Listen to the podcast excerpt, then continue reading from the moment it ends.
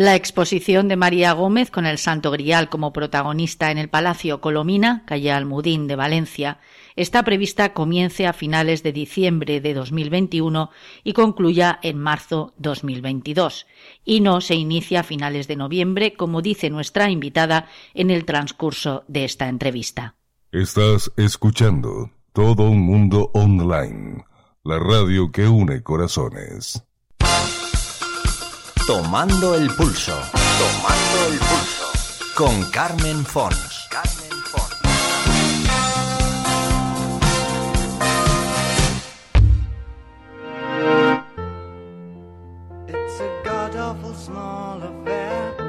Muy buenas amigos, comenzamos una nueva edición de Tomando el Pulso. Gracias como siempre por acompañarnos y sean bienvenidos.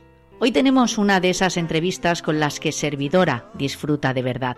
María Gómez Rodrigo es mucho más que una simple restauradora. Actualmente, entre otras cosas, es la responsable técnico de la conservación y restauración del patrimonio artístico de la Catedral de Valencia pero lo que sin duda la hace realmente un caso único y muy especial son las técnicas que ha desarrollado en pinturas quemadas y el prestigio internacional que esto le ha reportado. Mujer de trabajo sobre el terreno resolutiva como pocos a la hora de hallar soluciones a los numerosos problemas que esto conlleva, se ha visto las caras con piezas increíblemente hermosas desechadas por su estado inicialmente por otros técnicos que ella, con conocimiento y paciencia, ha devuelto a su original belleza, aún habiendo sido pasto del implacable y destructor fuego y el paso del tiempo y el abandono. Pompeya y sus ocultas bajo siglos de cenizas, pinturas y frescos, maravillosos retablos de valor incalculable, cuadros de grandes artistas, obras de arte de inigualable belleza. Gracias a su enorme habilidad, destreza y técnica, hoy podemos volver a disfrutar de piezas únicas e irrepetibles. Autora además de varios libros y un prolífico trabajo tanto en pintura como escultura, los valencianos podemos sentirnos orgullosos de tenerla entre nuestras filas y disfrutar de muchas de sus artísticas interactuaciones, exposiciones, charlas y ponencias. Hoy en Tomando el Pulso, María Gómez.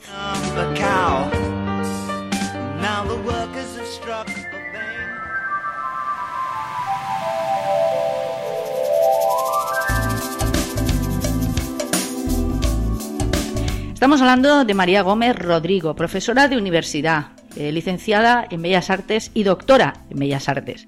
Además de especialista eh, de ámbito mundial reconocido su mérito en pinturas quemadas. Una mujer que conoce y mucho y bien la restauración de las obras de arte de tantos siglos atrás que forman parte también de nuestra historia y que son un poco el puntal en el que se asienta probablemente nuestro futuro. María, gracias por atendernos, bienvenida a Tomando el Pulso y bueno, yo estoy segura de que vamos a disfrutar y mucho de tus conocimientos. ¿Qué tal? ¿Cómo va todo?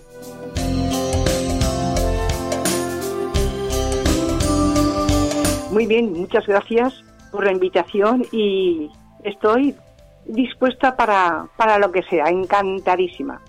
A ver, tú eres responsable técnico en conservación y restauración del patrimonio de la Catedral de Valencia. Si hablamos de la Catedral de Valencia, para aquellos que no, no la conocen, no han tenido el placer, el gusto ¿no? de traspasar esas puertas maravillosas que nos abren a un mundo bueno, maravilloso, de, olor a incienso, ¿verdad? De, pinturas maravillosas, de trasladarnos a un pasado, como he dicho en la presentación, importantísimo para no solo los valencianos, sino el resto de la humanidad, pues a lo mejor nos encontramos con una pequeña grata sorpresa cuando profundizamos realmente en el valor de esta catedral. Porque a priori, y creo que lo vas a compartir conmigo, María, yo que me gusta mucho viajar y me gusta mucho además adentrarme en el mundo de las catedrales, no parece de esas catedrales que te vaya a llamar especialmente la atención. Es sobria, eh, no tiene demasiado barroquismo, pertenece, bueno, pues a unos estilos muy anteriores, según tengo entendido. Ahora nos lo especificarás tú, aunque creo que hay estilo sobre estilo. Esto es muy habitual, por otra parte, dentro del mundo de las iglesias. En fin, y sin embargo, cuando conoces de verdad el material, y esto lo digo con mayúsculas y subrayado, el material que hay dentro, te das cuenta de que muchos grandes artistas, primeros espadas además del mundo del arte de cada una de esas épocas, ha dejado su impronta.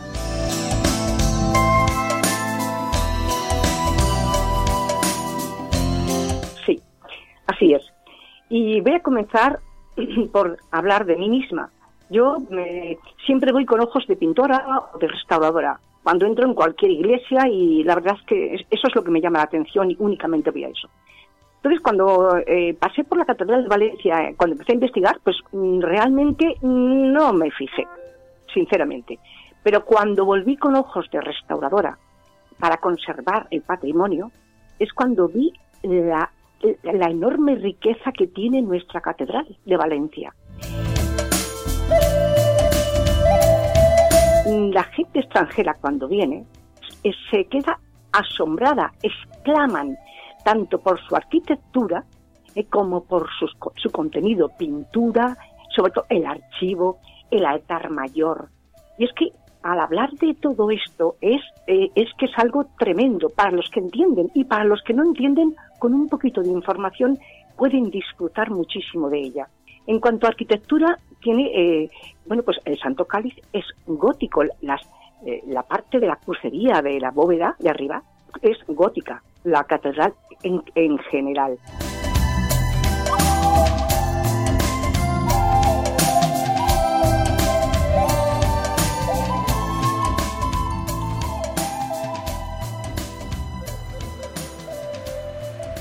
Luego ha tenido diversos, se ha modificado según los gustos de cada periodo, pero realmente es majestuosa y el cimborrio increíble. Pues aparte del, del, contenedor de esa catedral que al verla y cuando te la explican un poco dices, madre mía, qué pedazo catedral tenemos. Aparte de eso está la obra pictórica y el archivo.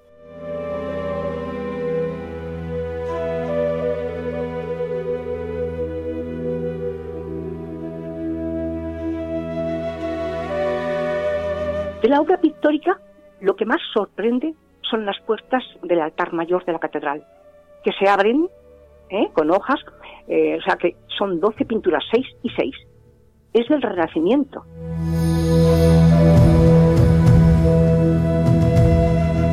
El primer Renacimiento que vino a España, las primeras puertas, los primeros pintores que pintaron España mm, con el estilo renacentista. Fuimos pioneros, fueron pioneros. Discúlpame que te interrumpa, María, para situar bien a nuestros oyentes. Los valencianos no van a tener dificultad, pero claro, aquellos que no nos conocen, evidentemente. Si estás hablando del retablo del altar mayor, ¿no? Esta pieza majestuosa. Claro. Al fondo de la nave, en el altar, o sea, eh, detrás del altar hay unas puertas, son, las puertas que cerraban un altar de plata y que se ven seis tablas pintadas. Pues ese, esas, que son seis tablas enormes, ese es el altar mayor. Solamente esa pieza, esas piezas, eh, que son 12 tablas, porque cuando se abre se ven las interiores, solo eso es el primer renacimiento que entró en España, donde todo el mundo puso los ojos en Valencia, que tuvieron la visión de traer pintura, eh, digamos, renacentista venida de Italia, aunque eran españoles las que las, pintaron, es, son de 1500, 1500, 1507. Imagínate. A ver, y es que Valencia, para quienes, incluso los propios valencianos, muchas veces cerramos los ojos ante esto, no nos damos cuenta o no queremos reconocerlo o no sabemos, desconozco cuál es el motivo, pero Valencia durante muchísimo tiempo fue importantísima a todos los niveles, comercial, artístico, en todos los sentidos, no solo para el Mediterráneo, porque el Mediterráneo era un poco el pulmón y el cerebro de, toda, de todo el mundo conocido, claro está, pero como digo, no solamente para el Mediterráneo, sino más allá, ¿no? Podríamos hablar de una importancia a nivel europeo brutal. Estamos hablando pues de coronas importantísimas, de reinos únicos, de batallas y, y contiendas unos con otros de, de, gran importancia que después han sido ¿no? el resultado de la Europa que conocemos hoy en día. Esto es así, María.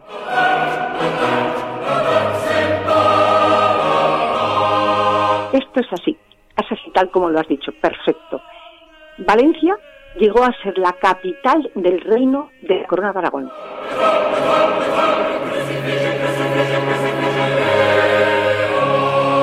La capital, ojo, trasladaron la capital del reino de la corona de Aragón aquí a Valencia.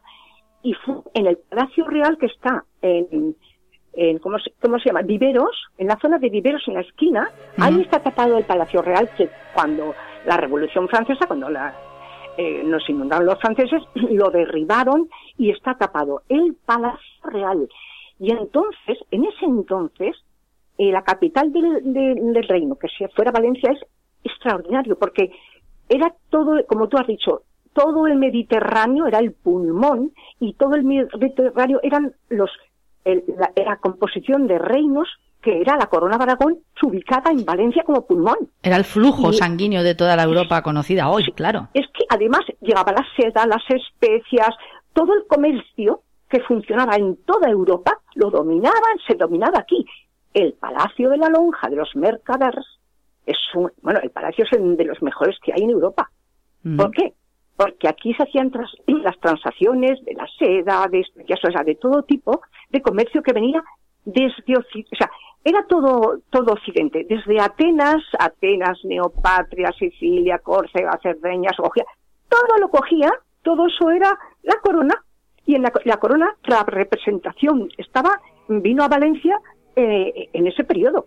Imaginaros lo que fue Valencia para el mundo.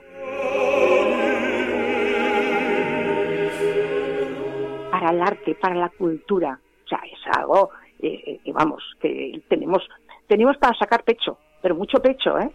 María, para conocer, orgullosos. para conocer a una persona hay que conocer también sus orígenes y es curiosa también tu forma, ¿no? Digamos de nacer, vamos a decirlo ahora lo desarrollamos porque nació como cualquier otro, está clarísimo. María, faltaría más, pero yo me entiendo y tú también, estoy segura. Esas cosas que pasan, que mi madre se puso de viaje eh, antes de que, bueno, eh, siete meses, un poco más por una, una un familiar que se había, había, puesto enfermo en Valencia. Y en el tren se puso de pacto, así que la bajaron y nací en un pueblo de Valencia, en cerquita a Valencia, de casualidad. ¿Qué se llama Entonces, cómo? Nada. ¿Cómo se llama el pueblo? Faura de los Valles. Toma ya, pues bueno, un saludo a todos los vecinos de ese maravilloso pueblo.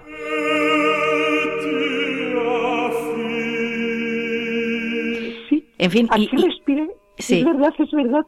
Pues al poco tiempo volví a Zaragoza y ya eh, luego he terminado aquí, en la terreta, ¿eh? sí. haciendo cosas, mm, bueno, para mí maravillosas el poder hacerlas y trabajar por este patrimonio tan maravilloso. Tan, bueno, y al fin y al cabo, eh, sí. yo, o sea, eh, somos primos hermanos, primos hermanos, somos hermanos. Somos hermanos. Somos hermanos. Aragón y Valencia, la historia es tan común, tan, está, ha estado tan unida que somos hermanos.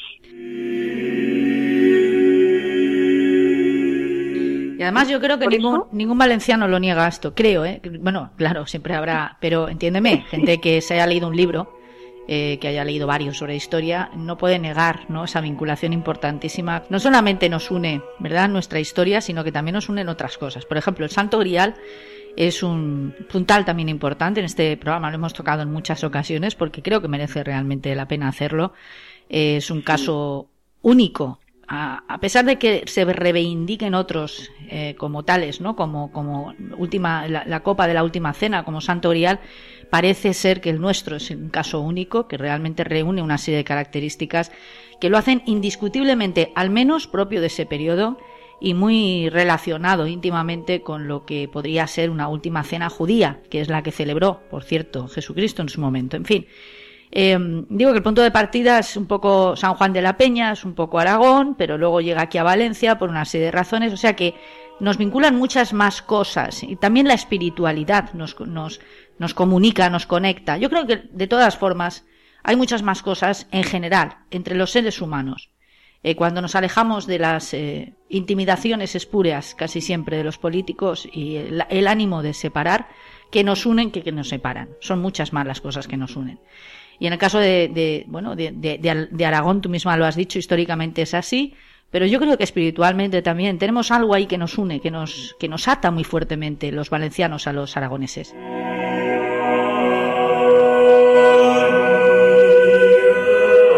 Sí, en toda la historia, ¿eh? En mm. toda la historia hemos estado unidos. Y, y, cosas muy potentes, como bien has dicho, lo has explicado muy bien todo el trazado, eh, potentes de luchas, guerras, hacia, bueno, pues eh, en la reconquista. O sea, Aragón necesitaba dinero para, para, para seguir con su contienda y Valencia lo prestaba. Y Valencia prestaba gente, medios. O sea, era una lucha común. Era una lucha común. Pero fue Valencia. O sea, también fue Murcia, Baleares, Cataluña no, nunca fue reino, pero fue Valencia la que realmente puso el, em-, empeño en, en llevar adelante semejante gesta, una gesta de lucha por el territorio, por la cultura, por eh, la, la identidad de un pueblo. Por eso es un pueblo unido, completamente unido. Estás escuchando a Carmen Fons en todo un mundo online. Esto es Tomando el Pulso. Y, eh, pero está ahí en la historia, y en los apellidos y en las formas. ¿eh? Estamos muy unidos. En cuanto al santo, ya es lo mismo, viene a ser lo mismo. Bueno, llega a, a Huesca de una manera que San Lorenzo lo manda, que era una nación Huesca, y de allí, unos guerreros lo llevaron allí. Y luego estuvo escondido por las montañas porque era, era un prole, todos querían, el, todos querían la taza. Y había guerras, bueno, aquello fue tremendo, hasta que terminó en Valencia por deudas que tenía el rey contraídas para, para eso, para sus, para guerrear. Eh, y, y porque era el lugar, el lugar de recogida del, del santo, bueno, del santo grial, que seguramente es la copa más antigua, por, la, por lo menos la candidata, ¿eh? la candidata a que sea esa, ¿no? La más importante, pero la, la que es, la que fue, ¿eh? y pudo estar en las manos de Jesús. Pero que vamos, que yo en cuanto al grial, no sé si contarte, pero eh, más que es un objeto que digo, vale, religioso, bien, pero más que religioso, como bien has comentado, es un objeto cultural y atrae gente de todos los sitios, hasta los japoneses, estoy hablando de otras culturas, eh, vienen atraídas para ver esa pieza arqueológica. Fíjate, María, permíteme que te interrumpa, que ni siquiera se le conoce en exceso porque durante muchísimos siglos, no fue hasta principios prácticamente del siglo XX, que se le da luz, digamos, ¿no? Se, se, fin, se pone a disposición del público para ser visitado. Hasta ese momento, primero porque está pues prácticamente escondido, como tú has comentado muy bien, en Aragón, hasta que finalmente llega a San Juan de la Peña, donde tampoco lógicamente tenía acceso, ¿no? La mayoría del pueblo llega a Valencia y durante muchos siglos, no sé cuántos exactamente, pero son bastantes, permanece escondido en las dependencias de la catedral. ¿eh? Entonces, claro, no es, no, no, no, nadie más sabía prácticamente de la existencia en la Catedral de Valencia de esa pieza única, salvo los miembros del cabildo catedralicios de suponer. El resto de los mortales no sabían del destino que había, que había sufrido, ¿no? Digamos, dónde se encontraba físicamente el Santo Grial. Todo un mundo online. La magia de la radio. Así es, es que era una pieza muy codiciada por todos. Mira si fue codiciada, que estamos hablando de Hitler. Sí. Hitler vino a buscar el Santo Grial. ¿Y a dónde se fue? A Montserrat. ¿Por qué? Porque pensó que como eh, había estado en montañas y se equivocó de nombre y fue a Montserrat. Busca, eh, hay fotografías de ese momento. Y menos mal que los monjes de Montserrat le dijeron, no, no sabemos dónde está, aquí no está, pero no ellos sí que sabían dónde estaba, ¿eh? pero no dijeron nada. Estaba en la Catedral de Valencia.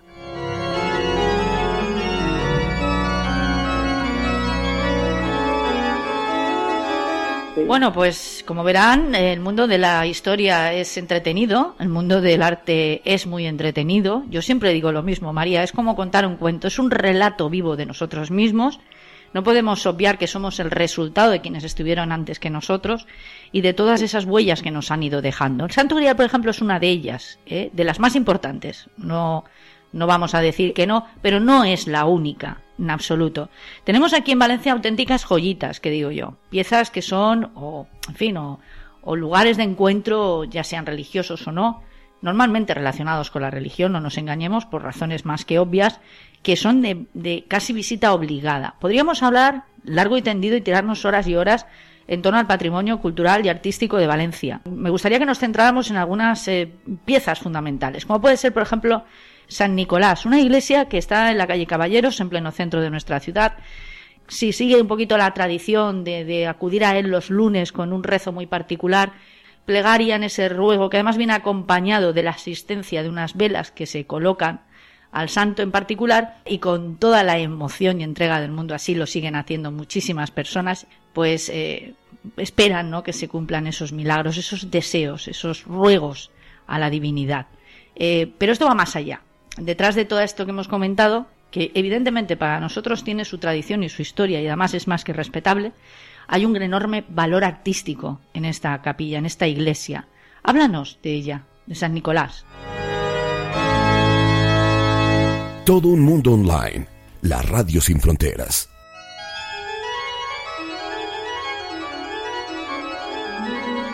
En principio, a nivel iglesia, lo que es la estructura del edificio, es gótico. Es una iglesia gótica preciosa.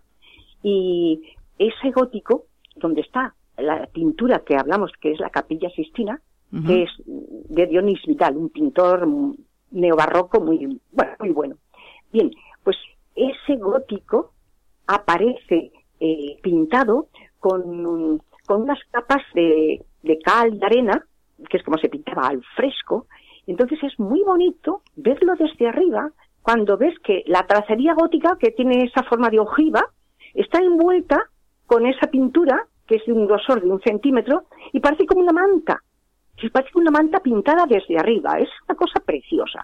Pero desde abajo estás viendo que efectivamente era un gran pintor, hizo un trabajo excelentísimo eh, al fresco, con imágenes, alegorías, eh, muy, bueno, muy compartimentado, digo, como, eh, como, como la capilla Sistina que tiene, no es una, a ver, un rompimiento barroco tremendo que se funde, no, no, está bien organizado, cada arcada tiene su trabajo.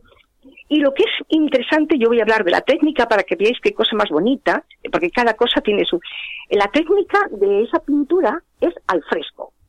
Cuando se dice fresco, es que es una pintura que aguanta como si fuera cemento, porque tiene una reacción química cuando se, cuando se prepara el muro con la cal y la arena, cara apagada, y entonces se endurece cuando seca y eso ya no hay quien lo mueva. Por lo que ha aguantado mucho tiempo las velas, las muchas velas, pero para eso está. Para eso están las imágenes, para la devoción o para lo que sea, para que cada uno vaya y ponga su vela. Y se llenó de humo y luego también de problemas de humedades y tal.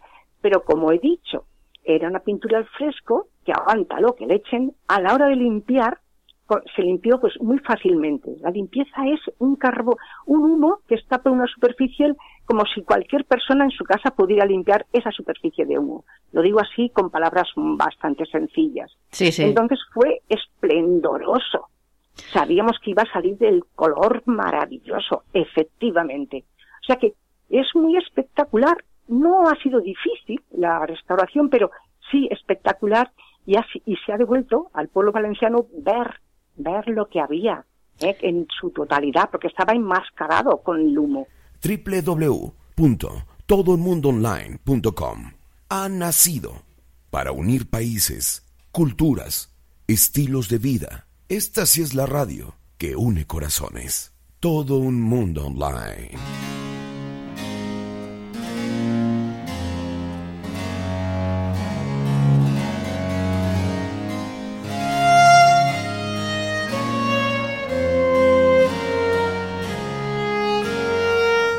El resultado es maravilloso, la verdad es que es espectacular. Yo he de decir que, he visitado San Nicolás hace ya tiempo, pero bueno, lo he visitado en más de una ocasión, obviamente a lo largo de, los años, ¿no? En los que estoy viviendo aquí en Valencia.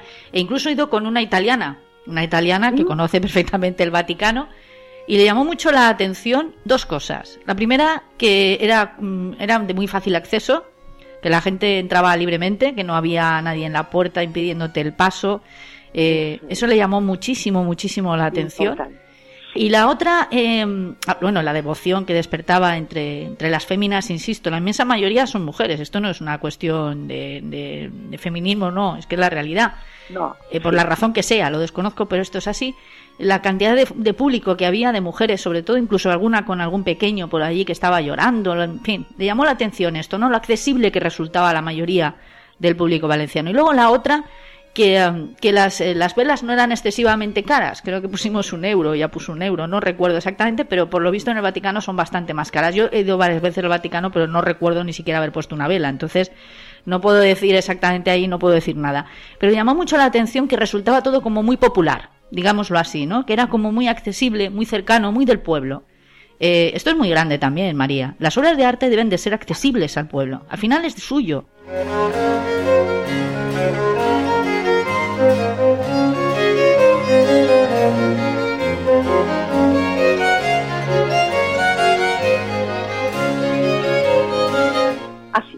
Así es, es. Y así está hecho, de esa manera. Fácil acceso y porque hay que disfrutarlo porque es de todos. O sea, el arte, o sea, el arte contiene en este caso las iglesias que lo han conservado, eh, la gente puede entrar y salir sin más. Y, y eso, tener esa facilidad en todas las iglesias valencianas. Y ahora en la catedral se paga algo según en qué zonas. Pero eso hace poco, por el tema de los turistas y la gente que entraba. Pero hasta hace muy poco tiempo la catedral era o sea, acceso a, to- a todo. Y, es- y eso es que eh, comercializar. Sí, yo sé que comercializar en el caso de Italia eh, porque hay mucho turismo y quieren sacarle más rendimiento, pues mira, lo veo bien y, o no lo veo bien, no sé, eso ya cada uno que lo... Pero aquí no, aquí no se comercializa, aún, aún. Y te digo una cosa, ¿eh? que Valencia, Valencia y, muchos lugares de España, tendríamos tanto más arte que Italia.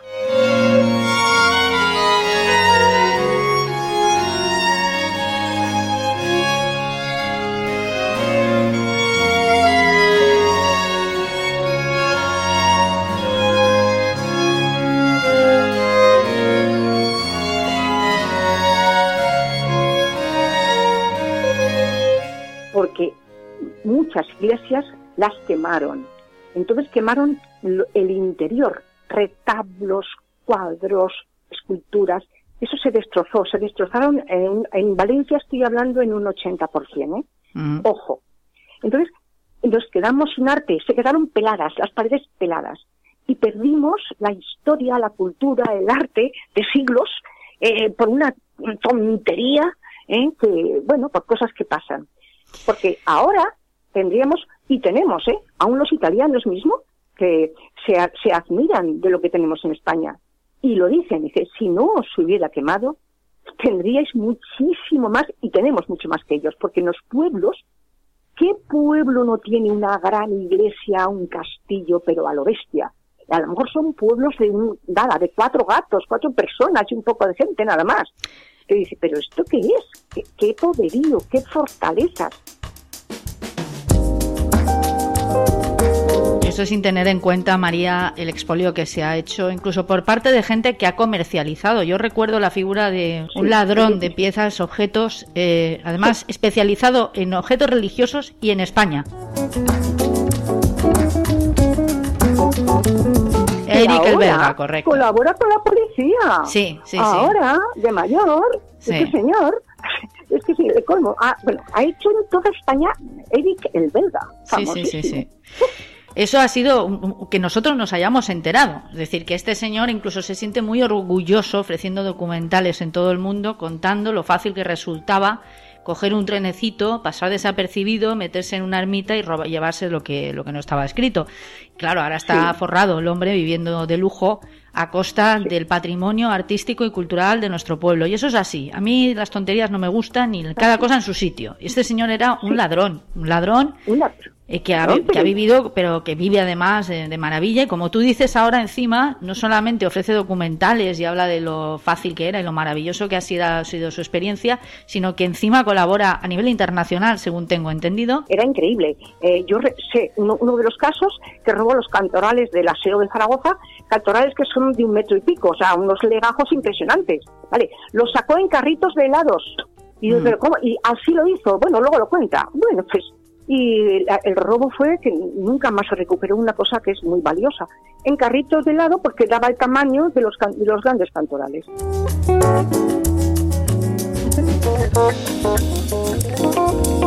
Tenía tenía ingenio, ¿eh? sabía cómo, sabía cómo. Bueno, tenía ingenio y le resultaba fácil, las dos cosas, porque realmente la, gente en España no es especialmente maliciosa, ni teníamos unos sistemas de protección, ni dábamos quizá demasiado valor a lo que entonces era ya valioso. No hemos eh, reconocido ese mérito con el tiempo, pero para entonces este señor ya había hecho su agosto.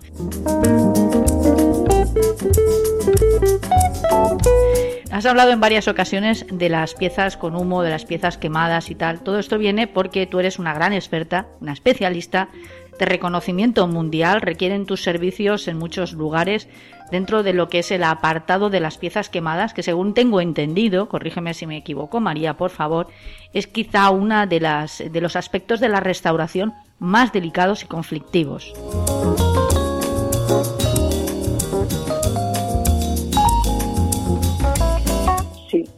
Sí, bueno, y de hecho, ahora voy a decir algo más. Eh, eh, la rectora de la universidad ofreció eh, mis servicios en el incendio de Notre Dame, pero allí no, no se quemaron, por ejemplo, piezas sobre tela, sobre madera o sobre muro, muro. Entonces no, yo ahí no hacía nada. Pero bueno, mm, el ministerio francés lo agradeció y tal. O sea que sí, la verdad es que los trabajos y todo gracias a la Catedral de Valencia, porque fue mi tesis doctoral.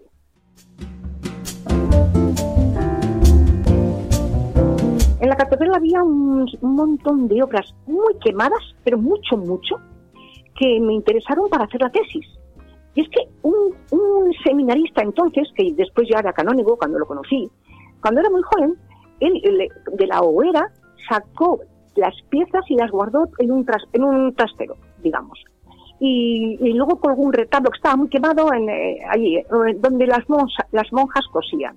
Entonces cuando vi el retablo dije, ¿pero esto qué es? Un retablo gótico y estaba todo lleno de burbujas muy grandes, como cuando cuece el chocolate sí, sí. y se queda suspendida a esto y todo así socarrado. Y decía, no puede ser lo que mis ojos están viendo. Es pintura sobre tabla tan quemada que ha cocido como el chocolate y se ha quedado suspendida. Lleva ahí más de 60 años, lleva desde la guerra.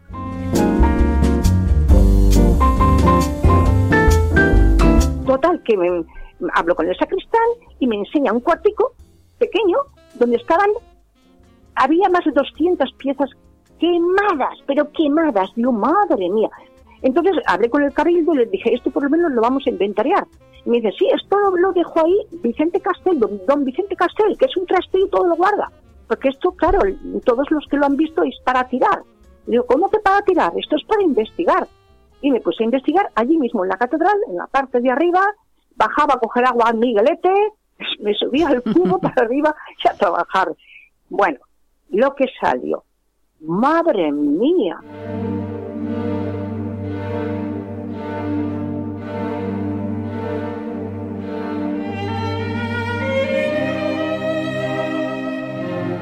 la policromía. Bueno, lo primero era bajar las ampollas, reblandecer el estrato y pegarlo. Y una vez que está pegado, todo socarrao, y vamos a ver qué pasa ahora, a partir de este momento. Levantando el socarrao, y ahí estaban los colores. Y voy a explicar muy, muy brevemente por qué estaban los colores. Si esa pintura hubiera sido actual, con resinas o con plásticos, o eh, pigmentos plásticos, no, no habría nada.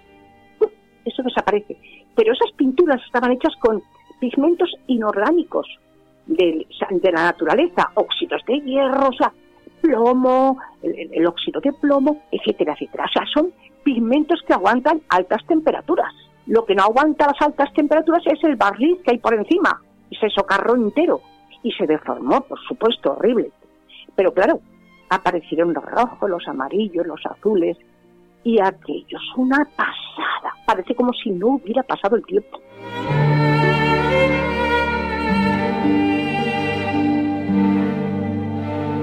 Y esas son las obras quemadas eh, que están publicadas y han salido muchos congresos internacionales. Bueno, todo el mundo sabe de ellas.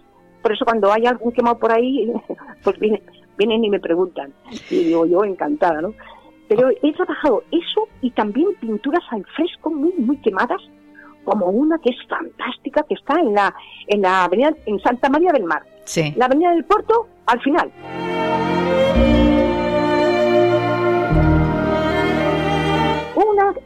Una bóveda pequeña, súper quemada, aquí no se veía, bueno, unas ampollas tremendas, así que ah, puse el andamio, trabajé la pintura y resultó ser de, José Vergara, de José Vergara, de las más, más maravillosas pinturas de José Vergara.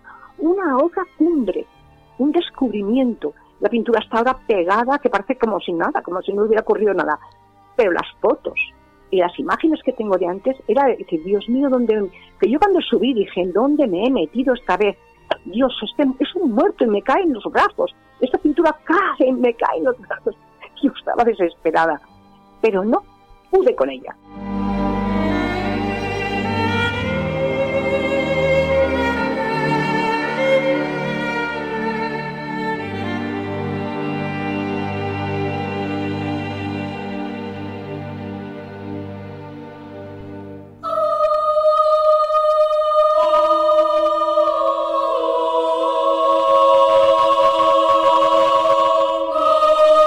Oyéndote, oyéndote uno se da cuenta de la enorme pasión que sientes por tu trabajo y no me extraña. La verdad es que tenías aquí un banco de pruebas enorme, inmenso, valiosísimo en cuanto a las pinturas quemadas, porque precisamente fue durante la Guerra Civil cuando más daño se hizo a la institución católica, ya no tanto a la institución católica, sino a lo que eh, ya hemos dicho anteriormente representaba parte del patrimonio del pueblo, ¿eh? en su totalidad, porque al final es patrimonio del pueblo.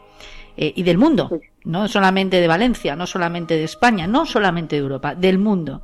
Eh, esas son las huellas, además, todas ellas de nuestros antepasados, de la forma que tenían de mostrarse al mundo, de representar lo que veían, lo que conocían, cómo se sentían, la forma y manera que, el ser humano ha encontrado, corrígeme si no estás de acuerdo, eh, para elevar un poco más, no sé, su espíritu en, función de lo que aparentemente es el día a día, ¿no? Que es la supervivencia, ha sido el arte, la belleza del arte. Y es lastimoso, es penoso cuando sabes que han desaparecido tantas maravillosas obras que en muchos casos han visto a tantos y tantos personajes de la historia y que han caído pues en manos, como estábamos diciendo antes con Eric el belga, en manos de particulares que a base de, talonario, ¿verdad?, consiguen que esas piezas solamente las puedan disfrutar ellos. Que nadie se engañe, eso es de todos, eso es del mundo en general.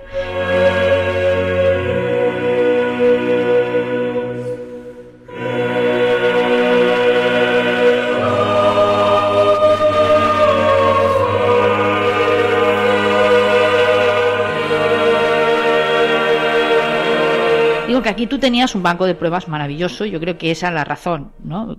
Creo yo, vamos, pienso, por la que de alguna manera te especializas en este tema, ya que en la guerra civil, y creo que además en la catedral hubo un especial ensañamiento y en alguna iglesia más valenciana, pues se quemaron, se quemaron muchas obras de arte.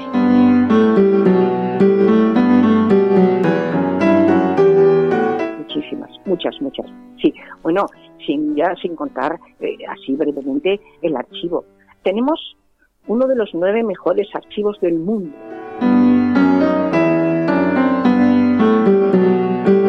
El archivo que habla de la historia, de, los terrenos, de las ampliaciones, que habla de todo. O sea, son eh, es, la historia, la historia de Valencia, pero en todos los aspectos, ¿eh? social, cultural.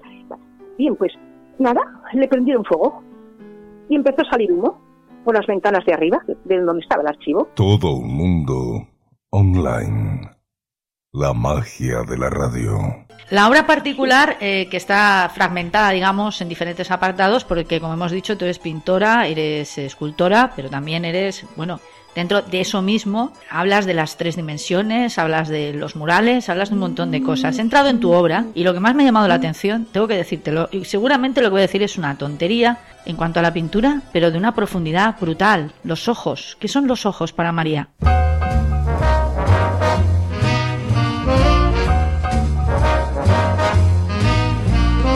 You and the night and the music fill me with las ventanas del alma, las ventanas del alma, todo lo dicen los ojos. Y eh, cuando estudias mucho la expresión de un ojo, de los ojos, y por fin le metes las pinceladas, van sueltas, rápidas, pero van certeras. Es la forma de pintar expresionista, digamos que, que, trabajas con la mente, pero luego lo haces con las tripas. O sea, con inercia, coges el pincel, la pintura y ¡sa, sa, sa! O sea, y lo, esa es, entonces en los ojos es donde mm, pues me, me sale muy fácil, porque ya lo tengo visualizado. Y, y bueno, en pintura, pues marco mucho la línea, como lo hace, pues por ejemplo, por ejemplo, expresionistas Van Gogh era expresionista. O sea, es expresar, al expresar deformas un poco, exageras un poco, y haces hincapié en algo que te hace que, te inunde, que, la, que la, pincelada o la pintura te golpee. Ese es el expresionismo, tanto en pintura como en escultura.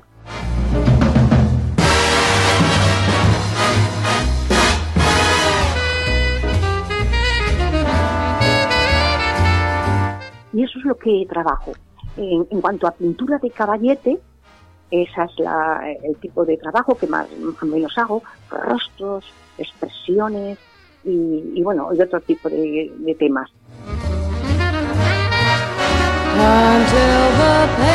En escultura hago seres, seres humanos, muchos. Eh, por ejemplo, puede ser 70 o 100 que están, cada uno tiene su gesto y son expresionistas también es figurativo porque la figura está perfecta, los brazos, hombros, piernas, cuerpo, todo. Pero eh, al mover ese cuello un poco, esos gestos, demuestran más lo, que están expresando. Y muchas veces el que lo ve se queda impactado y, pensativo. Y cuando preguntas, dices, es que me, me, da la impresión de que está pensando esto. Y otra persona dice, no, a mí me parece que está pensando lo otro. O sea, queda ambiguo. Ni sonríe ni está triste, está simplemente con, en un gesto de pensamientos profundos. Y eso es lo que, lo que atrapa. Entonces, pues eso, eh, en la escultura también he hecho, y, bueno, y de gran formato. Hace poco en el Museo Mubin hice una exposición de gran formato, dos metros.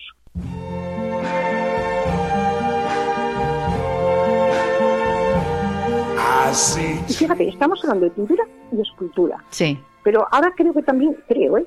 Que habrás visto murales. Sí, murales, sí. Eso es, que son, eh, se llaman trampantojos.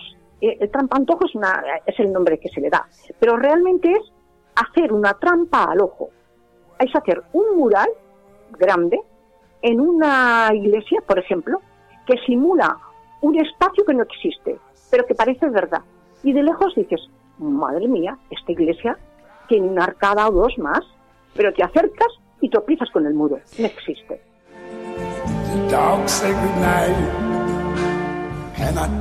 Es lo que te iba es lo que te iba a preguntar precisamente, era algo que bueno, eh, claro, al entrar en la página web de María Gómez, que si quieres damos precisamente pues también por qué no, la dirección mariagómez.es, maría-gómez.es, es correcto, ¿no?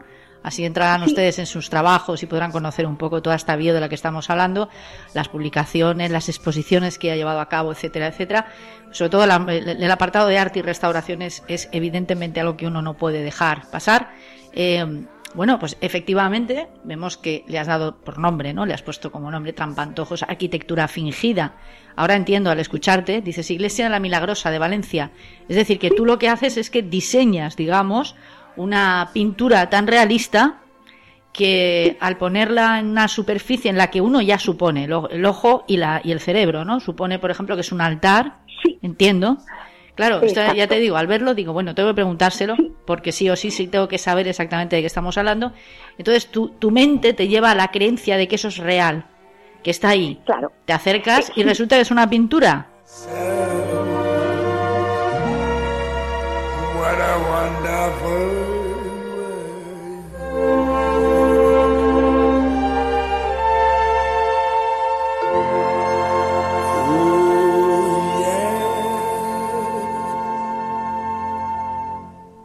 Esto es maravilloso, María. Es impresionante, es impresionante. Es maravilloso. es impresionante es ver que las personas, ah, el otro, yo alguna vez he estado allí para escuchar, ¿eh? a mí me gusta escuchar, no saben quién soy.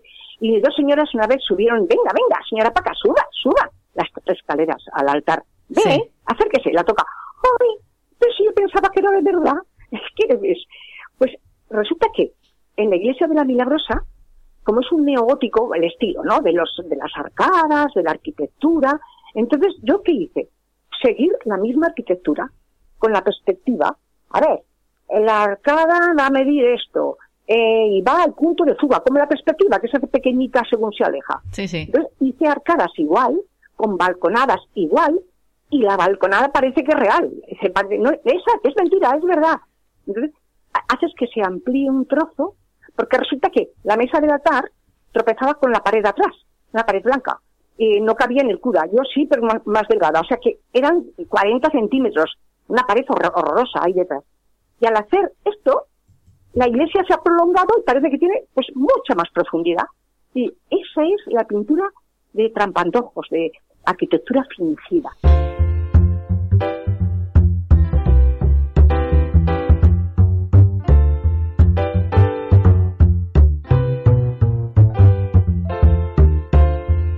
Veces se hace con unas nubes barrocas, pero que es un trampantojo, pero ya no lo es. Este es arquitectónico.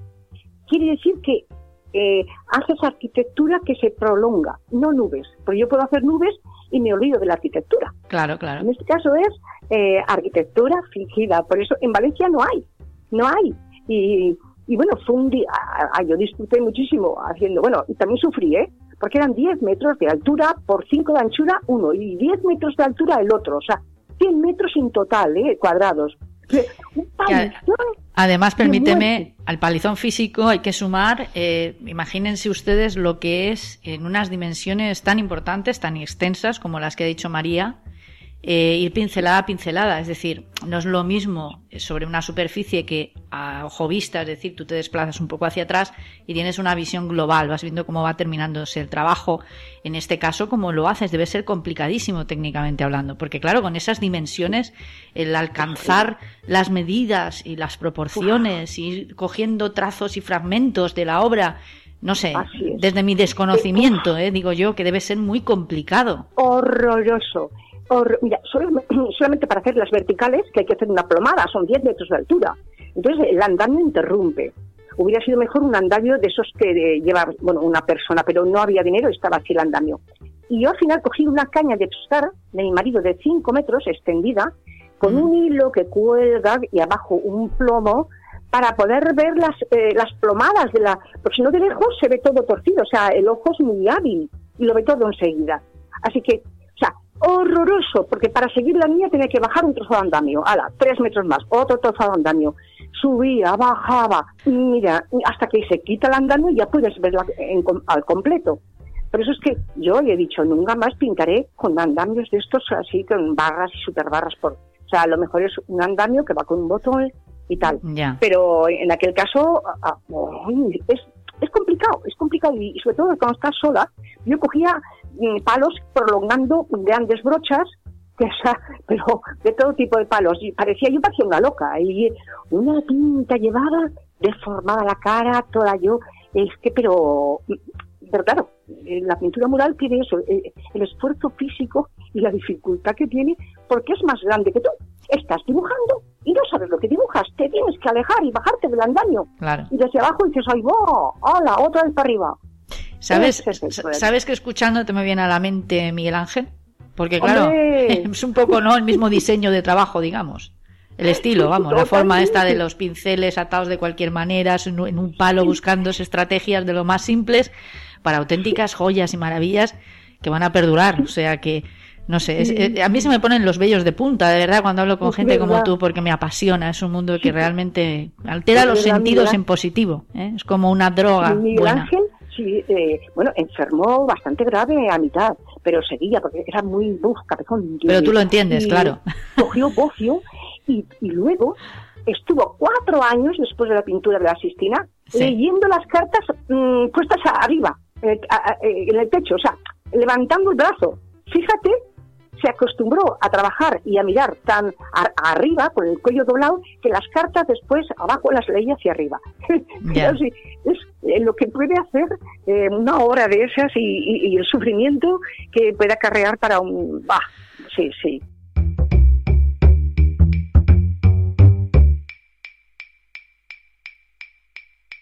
Así es, así es. muy... Hay mucho de talento, de magia, de, de no sé, de pasión en todo esto. Si no te gusta una cosa, es imposible que la desarrolles como lo desarrolláis vosotros, como la desarrolla María Gómez. Oye, María, y hablando de eso, ya casi para terminar, porque llevamos un tiempo largo hablando, es un placer.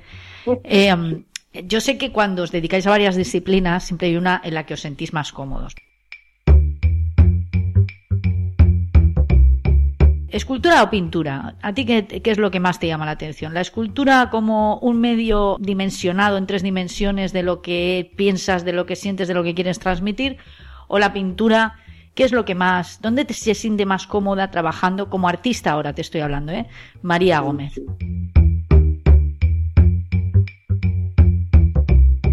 ¿Qué pregunta más buena me has hecho? ¿Qué me has dejado cao?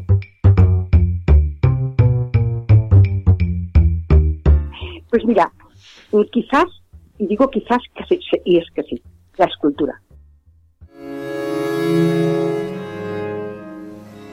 Problemas que tiene, almacenaje, dimensión, es, no puedes con ella, me inunda, me, me, llena la casa. Y la pintura es un medio mucho más rápido. Me encanta la pintura, la pincelada, el dibujo.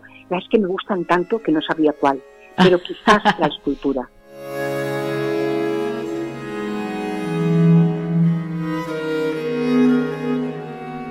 La escultura. Muy bien. Oye, María, te lo dicho, es una o ha sido un auténtico placer que yo espero que para ti también lo haya sido. Y tanto que estés deseando volver a repetir porque yo voy a contactar contigo para que sigamos hablando mucho, largo y tendido sobre, sobre todo esto.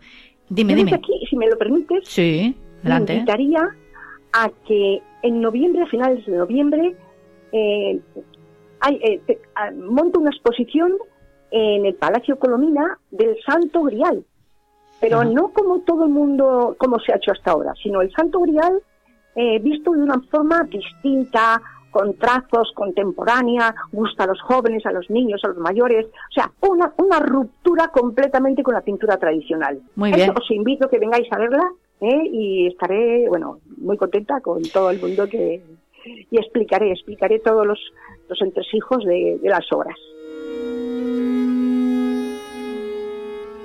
Eh, ahí estaré la primera en el maravilloso, además, enclave del Palacio de Colominas, que mucha gente no conoce ni siquiera en Valencia, que es un recinto espectacular para las exposiciones. Además, reúne unas características maravillosas y creo que, en fin, le da cierta, cierta importancia extra ¿no? al tema de las exposiciones.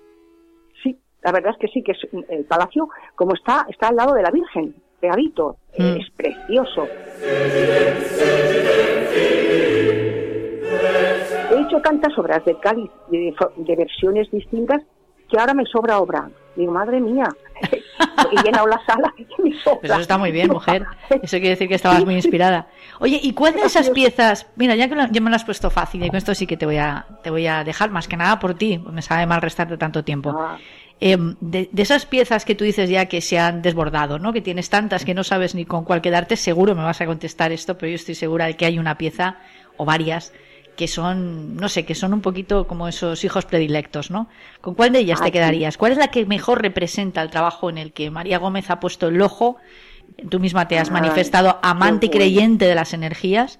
Por lo tanto, habrá algo que, que en particular cuando veas ese cuadro digas, este cuadro es el que representa mejor lo que yo quisiera que llegara al mundo en general sobre el Santo Grial. ¿Cuál es? Estás escuchando todo un mundo online, la radio que une corazones. Pues mira, son, hay dos. Eh, una es muy figurativa y este santo grial fue suspendido en el aire, como si fuera, bueno, eh, onírico, ¿no? Suspendido en el aire y le da la luz por arriba y atraviesa. Y es, es figurativo, es totalmente figurativo. Y entonces, el mismo la misma taza que es semitransparente y cuando le da la luz, se entiende.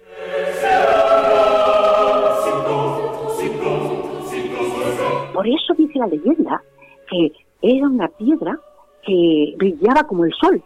Claro, por el día, cuando esto es importantísimo, por el día la vemos, la estamos viendo, y se ve pardo, marrón, oscura.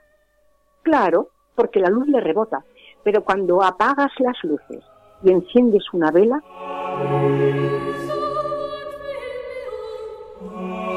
se hace translúcida y amarillenta tal como dicen las leyendas artúricas. Impresionante. Pues así es como la he pintado, con la luz de una vela, imaginándomela claro, y y se ve tal cual. Entonces, esa pieza la quiere el cabildo. Dijo, vale, yo se la cedo al cabildo. Y luego, la serie que me gusta mucho es, son las interpretaciones cubistas. A, mí hay tres, cuatro cubistas que son los que más me gustan y representan la forma contemporánea de ver el objeto, que la gente lo ve, pero dice, ostras, ¿de qué manera ha llegado a esto, no? Con visiones, eh, planos, luces, se ve y no se ve, pero estéticamente funciona muy bien.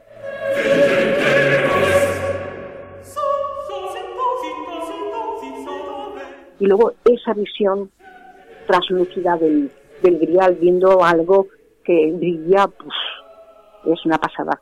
Cuando pones el grial, apagas las luces y pones una vela, eso se ilumina, crece la luz de ahí. Es, eh, eh, es un fenómeno, es un fenómeno increíble, impresionante.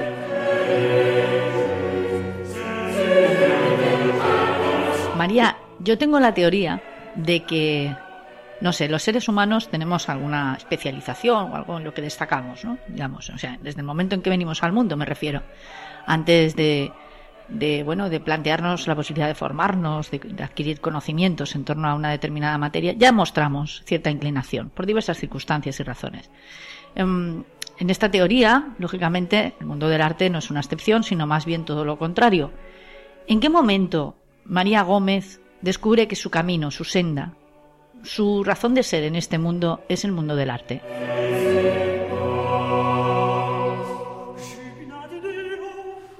Mira, pues desde muy pequeña. Eh, como en aquellos tiempos, ya sabes, yo tengo ya 70. Entonces en aquellos tiempos no había muchos medios y no tenía papel. Entonces esperaba que mi madre viniera de la compra para coger el papel de estraza o alrededor del periódico pero al final donde más dibujaba era en la calle y cogía trozos de yeso, clarión, como se llamaba allí, entonces, y dibujaba por toda la calle, todas las aceras. Y luego, cuando terminaba, salían las vecinas, me decían, ya está bien, y echaban el cubo, pero me dejaban pintar. Lo hacían siempre cuando acababa. Y al día siguiente, otra vez. Y ahí, de ahí viene mi pasión, y dije, no sé, esto, esto, es mi, esto será es que era eso, era esto. ¿Y qué edad tenías más o menos? ¿Cuántos años tenías aproximadamente? ahí tenía siete, seis, siete, ocho, recuerdo perfectamente, con y con ocho y con nueve. De nuevo una teoría que se confirma. ¿Eh? Una teoría personal, no, no, está escrita en ningún libro, no hay estadísticas, pero son teorías que yo desarrollo a lo largo del tiempo, ¿no? que vas haciendo entrevistas y en este caso también se ratifica esa teoría. María Gómez Rodrigo, ha sido un auténtico placer, una gran artista, una experta en restauración eh, de las más importantes, sin lugar a dudas, del mundo, que está aquí en Valencia. Y, por supuestísimo, una excelente, me consta, porque así me lo han hecho saber, persona a la que estoy segura, pues nos van a unir otros muchos tomando el pulso y quién sabe, quizá algo más. Gracias, María, un abrazo y hasta pronto.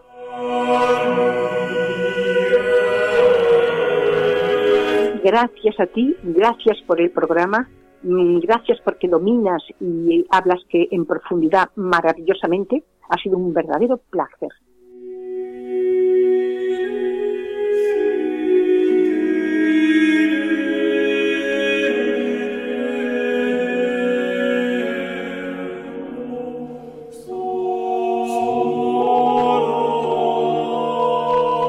Terminamos así por hoy. Gracias por escucharnos. Esperamos haberles entretenido y volverles a encontrar atentos a todo lo que ocurra en nuestro programa. Un saludo amigos, sean felices. Desde Valencia, España, tomando el pulso con Carmen Fons.